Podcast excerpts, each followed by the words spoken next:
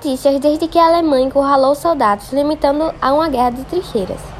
Vários rumores sobre a situação precária dos soldados têm assustado toda a população. Seria real, então, a chamada paz armada?